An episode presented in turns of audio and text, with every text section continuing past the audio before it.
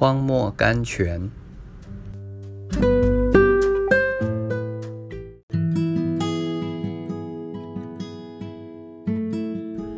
三月二十日，似乎忧愁，却是常常快乐的。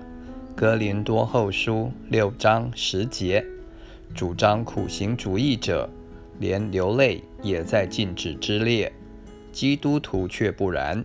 许多时候，我们忧闷的发昏。当剪毛的剪刀碰在颤抖的肉上时，当仇敌的欺侮达到顶点时，当我们的心几乎碎裂时，最自然，我们巴不得寻找机会痛哭一场，释出胸中的忧愁。但是还有一个比痛哭更好的方法。航海者知道甘泉是在苦且咸的海水中找到的。旅行家知道阿尔卑斯山最美丽的花是生在最荒僻、最崎岖的山路上的。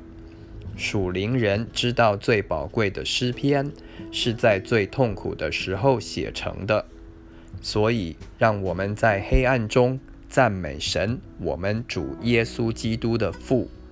试炼越深，愿我们的歌声越高。亲爱的，你有没有学会这个功课呢？我们不只要忍受神的旨意，拣选神的旨意，遵行神的旨意，并且要用赞美来欢迎神的旨意。意字，火中的试验。tried as by fire.